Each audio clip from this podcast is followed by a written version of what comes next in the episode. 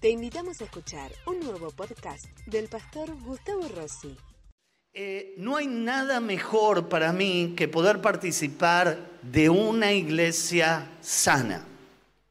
Alguien sano se convierte en alguien fuerte, alguien apto para la tarea asignada por el Señor.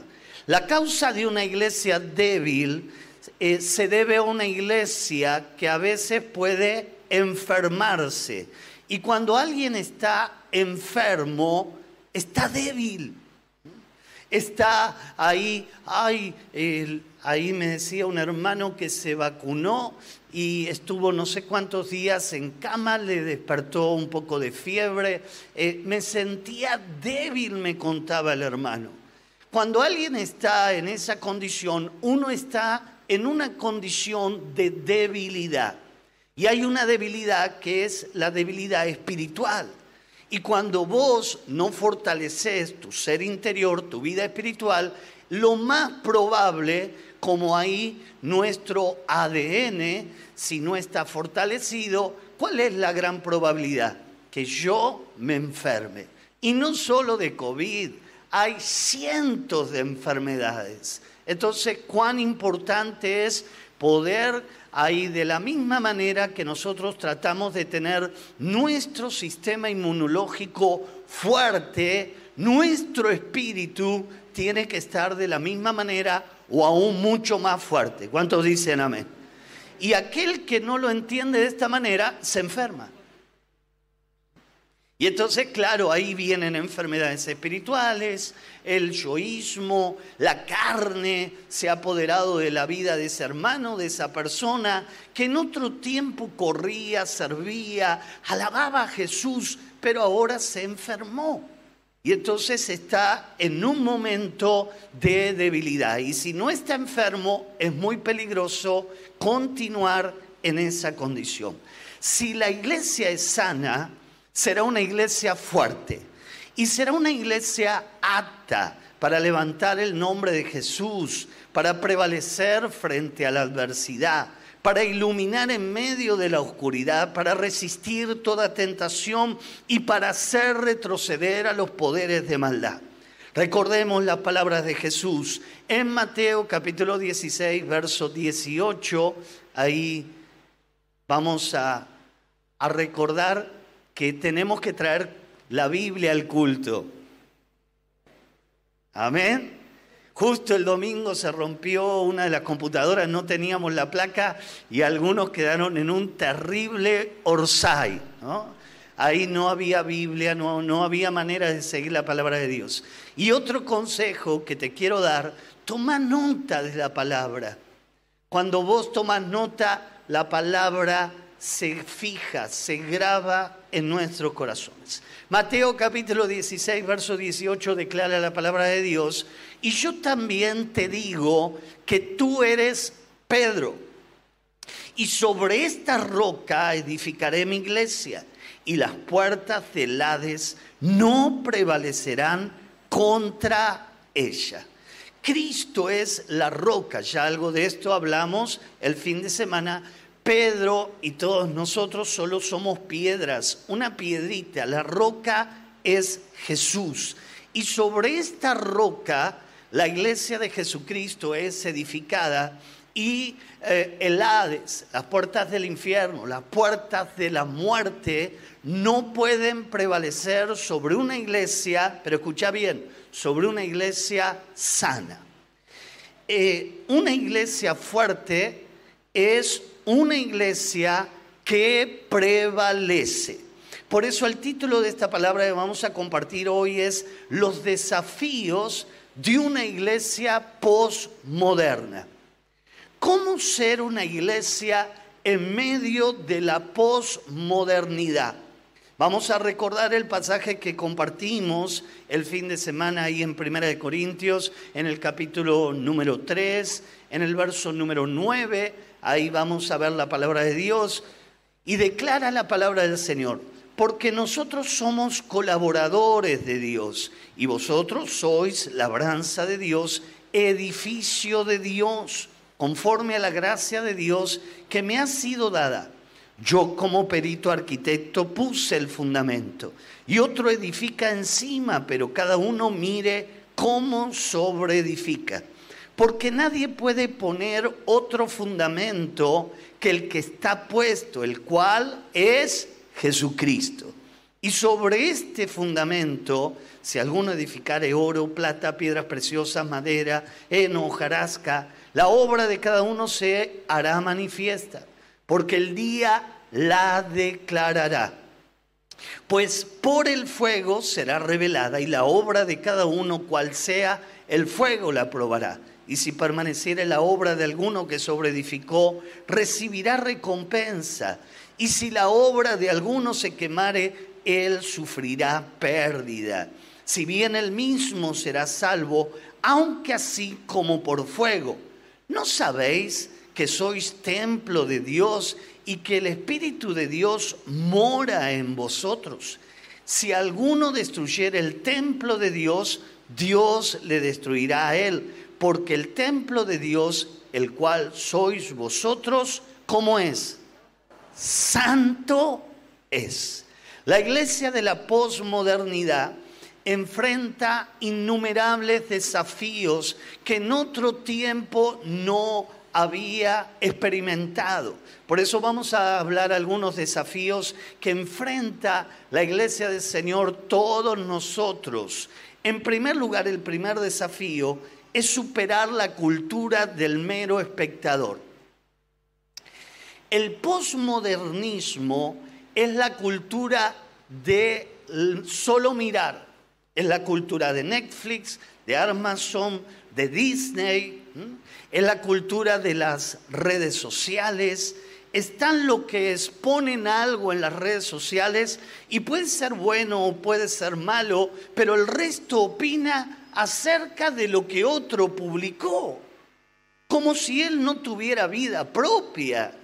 Como si él no tuviera una vida eh, eh, activa que vive de lo que los demás publican.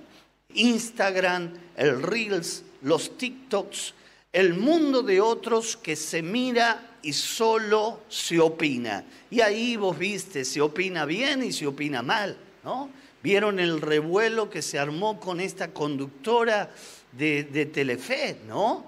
Ahí todo el revuelo que se generó Claro, hablan de la vida del otro, de lo que el otro hizo, de lo que el otro dejó de hacer. Esta cultura nos marca a todos por igual. ¿Qué es cultura? Cultura es lo que aceptan la mayoría como algo normal, que nadie cuestiona, que todos, la mayoría de un pueblo, de una nación, acepta como algo normal. Y bueno, debe ser la nueva normalidad este término que incorporamos en la pandemia. Esta cultura nos va marcando de manera paulatina y miramos, pero no actuamos. Opinamos, pero no movemos un dedo. Y entonces ahí donde se genera el conflicto. La cultura se va volviendo individualista la palabra de Dios no aprueba el espíritu individualista eh, que hoy impera en el mundo entero. Lo opuesto al amor no es el odio, hermano. Lo opuesto al amor es el egoísmo. Y esta cultura es totalmente egoísta. No me importa lo que le pasa al otro. No me importa. En el colectivo ya nadie da el asiento a nadie. ¿Te diste cuenta de esta realidad? Ni, ni al subir el colectivo, recién vimos una cola increíble del colectivo. Eh, ahí no se respeta mujer, varón, mujer embarazada. Vivimos en una cultura eh, salvaje del sálvese quien pueda. Esto se llama individualismo. El segundo desafío es recordar que la iglesia somos todos. Una iglesia es la que la hacemos entre todos. Primera de Corintios 3, verso número 10, conforme a la gracia de Dios que me ha sido dada. Yo como perito arquitecto, dice Pablo, puse el fundamento, Jesús, y otro edifica encima, pero cada uno mire cómo sobreedifica. ¿Qué es lo que da por sentado el apóstol San Pablo? Que todo creyente tiene que edificar. Estamos para edificar el reino de Dios en esta tierra. Y el apóstol San Pablo da por sentado que todos hemos puesto la mano en el arado, de que todos hemos puesto la mano en la pala, en el pico, y que estamos trabajando la tierra para que el Señor ahí, eh, luego de que la semilla sea sembrada, está de fruto al 30, al 60 y al 100 por uno. Todos construimos, no somos espectadores. La iglesia no es un edificio, no es un templo, como lo menciona el apóstol San Pablo de manera magistral. No se trata de esto.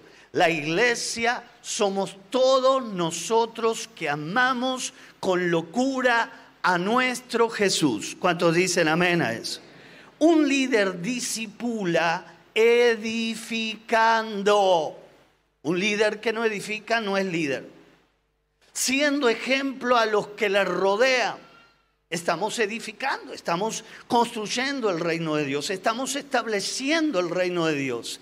En la medida que la iglesia se ocupa y se preocupa por establecer el reino de Dios, el reino de las tinieblas va a retroceder.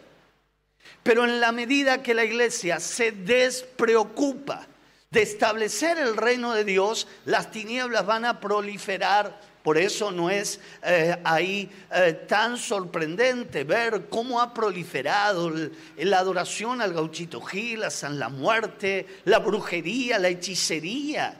Hasta consultan a parapsicólogos para ver cómo va a salir los partidos de fútbol.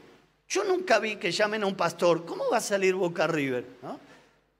Usted sabe que si me pregunta a mí, uno ya ya está influenciando mal, ¿no?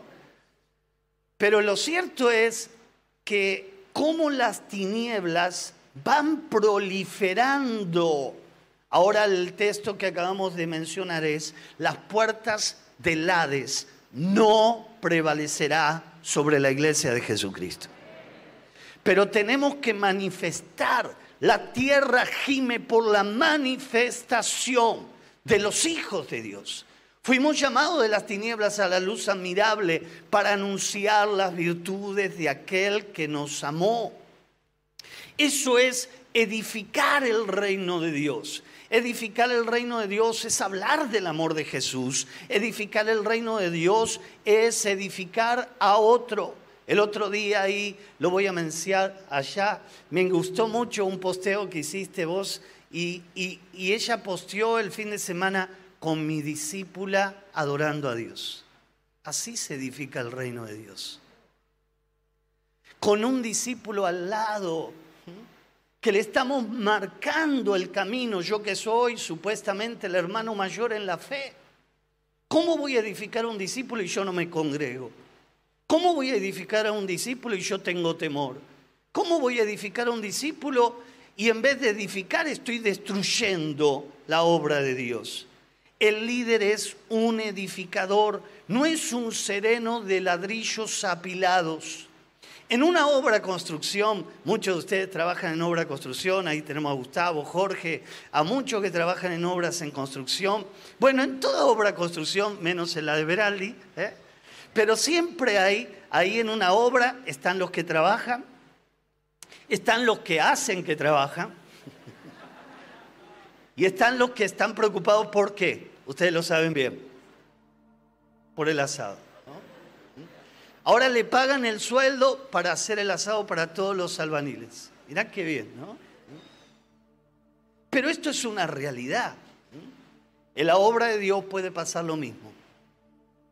Están los que trabajan, están los que hacen que trabajan y están los que disfrutan de los que trabajan. Entonces, el reino de Dios avanza cuando entendemos que la iglesia somos todos y que la iglesia la hacemos entre todos. El líder ahí es un edificador. Si alguien tiene un montón de ladrillos apilados ahí, nadie va a darse cuenta si alguien se robó uno o dos o diez ladrillos. Pero si el ladrillo está puesto donde tiene que estar colocado, ese ladrillo es imposible que lo puedan robar, porque está dentro de la edificación. Satanás, recordá y nunca te olvides, que él vino a robar, a matar y a destruir. En la era del posmodernismo, Satanás, y dice la palabra de Dios, de ser posible, va a hacer tropezar y va a engañar a los escogidos del Señor. El mundo está bajo poder del maligno. Él ya los tiene. Pero a vos no te tiene el maligno. Y entonces va a hacerte tropezar, te va a engañar, te va a traer desánimo, tristeza, angustia y una serie de argumentos para que salgas de la edificación y seas un montón de ladrillos apilados. Y cuando el ladrillo está apilado, imagínate que nosotros hagamos una construcción y acá construyamos dos pisos más. ¿Ah? Y tengamos todos los ladrillos afuera. ¿Qué va a pasar con esos ladrillos? A ver, cuénteme. Acá en Matanza nadie toca lo que no es de él. Ni se te ocurra, olvídate. Ahí para el, el camión y empiezan a llevarse todos los ladrillos. Así es la obra del diablo en aquel que no está dentro de la edificación. La iglesia de hoy muchas veces se parece a un gran orfanato. No hay vínculo de relaciones. La gente entra y sale, nadie sabe de él, no saluda a nadie, no tiene amigos. Pasa por la iglesia, pero la iglesia no pasa por él. El pastor, en vez de cumplir el rol de pastor, parece el director de un orfanato. Cada creyente vinculado con otro ladrillo, o sea, otro creyente, se convierte en ese edificio, ese edificio que menciona el apóstol San Pablo no somos hermanos porque estamos de acuerdo, simplemente somos hermanos porque tenemos un mismo Padre. En tercer lugar, desechando lo que destruye la edificación. En 1 Corintios 3, 17 declara la palabra de Dios, si alguno destruyera el templo de Dios, Dios le destruirá a él, porque el templo de Dios, el cual sois vosotros, santo es. ¿Cuántas veces este pasaje exclusivamente lo habíamos visto como el cuerpo? Yo soy templo del Espíritu Santo. Pero ahora estamos viendo desde otra óptica y estamos viendo que el templo del Espíritu Santo somos todos, es la iglesia del Señor. Y la palabra de Dios dice, si alguno se mete con el templo de Dios, ahí dice ahí la palabra de Dios, Dios le destruirá. ¡Wow! Y te puedo asegurar que yo no quiero caer en manos de un Dios aireado. Yo no quiero ser un casi cristiano. Yo quiero ser un cristiano genuino y verdadero. ¿Cómo te das cuenta si es un verdadero creyente? Porque ama la iglesia de Dios, porque es lo que Dios ama. Cuando no es un verdadero creyente, habla mal de la iglesia, critica la iglesia, destruye la iglesia, el otro día ahí nos agarró la barrera, el paso a nivel, que dicho sea de paso, van a ser un bajo nivel dentro de poquitos días. Ahí fuimos convocados para ver la obra que van a estar haciendo ahí frente al huracán de San Justo. Y, y entonces ahí justo pasó el tren y no lo podíamos creer, estaba destrozado. Y a veces uno no se da cuenta el vandalismo espiritual. Destrozamos lo que Dios ama. No te atrevas a tocar la iglesia del Señor, porque la iglesia es santa. El templo somos todos los que amamos a Jesús. No es el edificio, no son las cosas. Las cosas se rompen y, bueno, y después con esfuerzo se volverán a reponer, pero las personas no. Y la Biblia habla muy fuerte acerca de esto y dice, si antes de tocar a uno de los pequeños del Señor, atate una cuerda y una piedra de molino y tirate al mar antes de tocar a uno de los pequeños del Señor. Cuidado con la inmadurez.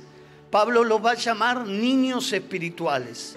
No podía enseñarle a esta iglesia de Corintios como espirituales, porque ellos permanecían en una niñez espiritual, en una inmadurez. No tenían la madurez para digerir. Ustedes saben que el aparato digestivo de un niño, de un bebé, se va desarrollando paulatinamente y en la medida que se desarrolla el aparato digestivo puede ahí recibir el alimento sólido. Pero hasta que no se desarrolló no puede recibir el alimento sólido. De la misma manera, Pablo dice, yo creyendo que ustedes ya deberían de ser maestros, maduros en la fe, me doy cuenta que no, no es así. Y entonces yo quería contarles proyectos, anhelos, deseos, pero me doy cuenta que tengo que volver otra vez a la leche, al biberón, y empezar de nuevo. Algunos no quieren crecer. Algunos tienen personalidades aniñadas. No, ¿y por qué? ¿Y por qué yo? ¿Eh? Parece un nene caprichoso como tu hijo o alguno de tus hijos. Diferencia entre construir y destruir. Construimos con el compromiso, destruimos con la indiferencia. Construimos con el amor, destruimos con el egoísmo. Construimos en la unidad, destruimos en la división. Construimos con la oración, destruimos con el chisme. Construimos con la solidaridad, destruimos con la competencia. El propósito, el último de los puntos y de los desafíos, que descubramos el propósito del templo, que era expresar la presencia de Dios. Dios siempre buscó un lugar donde manifestarse. Dios siempre buscó un lugar donde habitar. Cuando David, ahí él tenía ahí la intención, ahí de edificar casa, dijo, esto no está bien. Él iba a caer en el, en el egoísmo y él dijo dentro de sí, yo tengo que edificarle casa a Dios primero. ¿Cómo voy a edificar mi casa y Dios no tiene casa donde morar? Y luego esa tarea Dios se la delegó a su hijo Salomón. El tabernáculo fue el primer lugar donde moró el Señor, hecho de mano de hombre. El templo. Y hoy la iglesia de Jesús. La Shekinah de Dios, la presencia de Dios está en nuestras vidas por medio del Espíritu Santo. Por eso hoy te ungimos con aceite. Dejaremos de ser espectadores para ser protagonistas. Recordaremos de una vez y para siempre que la iglesia somos todos ¿Seremos capaces de desechar lo que destruye la edificación de Dios? ¿Dejaremos que la presencia del Señor se manifieste en nuestras vidas? Si este es nuestro desafío, vamos a ponernos de pie. Ya estamos terminando. Padre, en el nombre de Jesús. Señor, oro por tu pueblo, oro por tu iglesia, la edificación de Dios. Somos el templo de Dios, donde la presencia de Dios se manifiesta, donde la presencia de Dios habita en nuestros corazones. Señor, hazme entender que todos somos la iglesia. Cómo me molesta cuando alguien habla de la iglesia y habla en tercera persona. ¿Acaso vos no sos la iglesia? ¿Acaso vos no sos parte de la iglesia? Amo una iglesia sana. Y esta iglesia no es perfecta, pero sabe Dios que es una iglesia sana, que está basada en las sagradas escrituras, que no se va a torcer ni a la derecha ni a la izquierda y que va a, a trabajar y a esforzarse para aquel que no conoce tenga la oportunidad de saber que Jesucristo es el Señor. Padre, oramos, oramos por los hijos pródigos, oramos, oramos, Señor, por aquellos que tú lo describes de esta manera, que mutilan el cuerpo. Señor, tuviste palabras tan fuertes para los mutiladores del cuerpo y dijiste, ojalá ellos se mutilen a sí mismos. El apóstol San Pablo lo expresó de esta manera. Señor, queremos edificar tu reino, queremos edificar tu iglesia. Trae las almas, trae las almas, trae las almas, aquellos que tienen miedo, aquellos que tienen temor, tráelos a este lugar, Señor, casa espiritual, este Betel espiritual, donde tu presencia ha encontrado cabida. En la antigüedad era el tabernáculo, luego fue el templo de Salomón, luego el que ahí reinauguraron Nemías y Edras, y luego en los días de Jesús, pero ahora somos la iglesia, la iglesia, la iglesia gloriosa. La iglesia es gloriosa porque la presencia, la shequina de Dios mora en la iglesia de Jesús.